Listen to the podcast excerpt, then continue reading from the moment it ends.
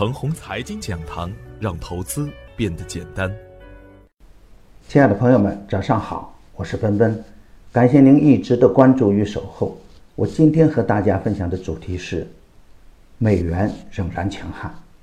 昨天的早盘，我给出的观点是，从技术的角度来看，跌破二六九幺这个支撑以后啊，上方还有二七零零大关口。如果短线能够有效的站上二七零零点，向上的机会呢就会大一点。反之呢，下方的强支撑在二六五五，再向下就是股灾后的熔断点二六三八。如果不能形成有效的支撑呢，趋势的大概率还是向下。所以啊，向上还是向下，本周大概率就该见分晓了。所以。反弹冲不过二七零零，仍然还是逢高减仓为先；下跌不破二六五五，对于强势回调的个股来说呢，大概率可以逢低接盘；而对于刚刚步入上升通道的好股票来说啊，回调有支撑就是较好的买点。又由于总体处于下降波段，追强打连板大概率会吃面。短线如果出现快速的盈利，锁定收益为先。人们总习惯把二六三八点当成股灾后的熔断底。事实上啊，我们所说的压力与支撑，并不是看最高与最低点。在股灾以后，二六三八点只是一个瞬间，在二六三八的位置的成交量很小，只有极少数的资金停留在二六三八点。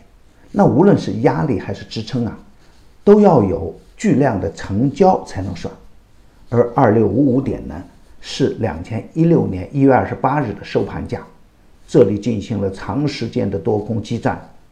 两千一六年二月一日的最低价也是二六五五点，所以啊，二六五五才是股灾后真正的强支撑位。昨天的实盘，指数如同过山车，在上午的十一点，我在直播间给出了这样的观点。大盘的指数还很悲观，看似一样的配方，其实不一样的味道。当市场中带血的筹码出现时，反弹马上就会来到我们面前。大金融的突然大涨，显示出护盘资金异动，而证券时报头版头条发布了八大救市建议，就像救市资金的冲锋号，形成强有力的消息面的支撑。从汇率角度来看。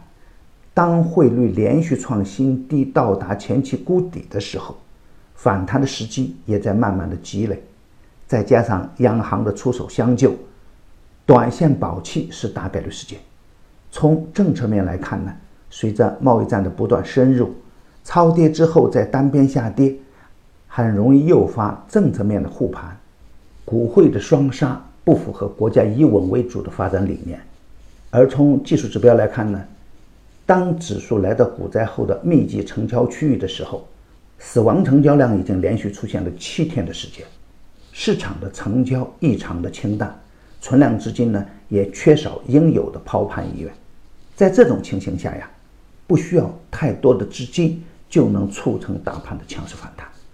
而从看盘的成功率来看呢，领涨的仍然是我反复强调的五 G 板块。早盘提醒关注的两只股票中。东方精工盘中冲向涨停板，黄氏集团的表现也比较稳健。当然，无量的强势反弹呢，还不能代表趋势上的反转。而美元的短暂回调呢，也不代表强势美元马上就能转向弱势阶段。所以啊，反弹能否延续，要看两个方面：一要看反弹能否促进成交量的进一步扩大；二要看人民币汇率的指标能不能趋向稳健。符合以上两个条件，持续反弹就是大概的时间。反之，短线出现大涨的股票也要锁定收益为先。下方的支撑呢，盯住二六七三；上方的压力呢，盯住二七二三。如果不能有效的冲过二七二三点，减仓锁定收益。如果下跌不破二六七三点，底部强势回调的好股票啊，可以大胆的逢低接盘。以五 G 为代表的科技股优先，中科创达、三六五网等，可以在研究基本面的基础上高看一眼。牛三选牛股啊，已经推出十三期，一直保持着逆势赢盘的状态。只需关注陈红财经微信公众号并回复六六六，就可以免费获得牛散选牛股的专用优惠券。与牛散结缘呀，您将成为下一个牛散。送人玫瑰，手有余香。感谢您的点赞与分享，点赞多幸运就多，分享多机会也多。谢谢。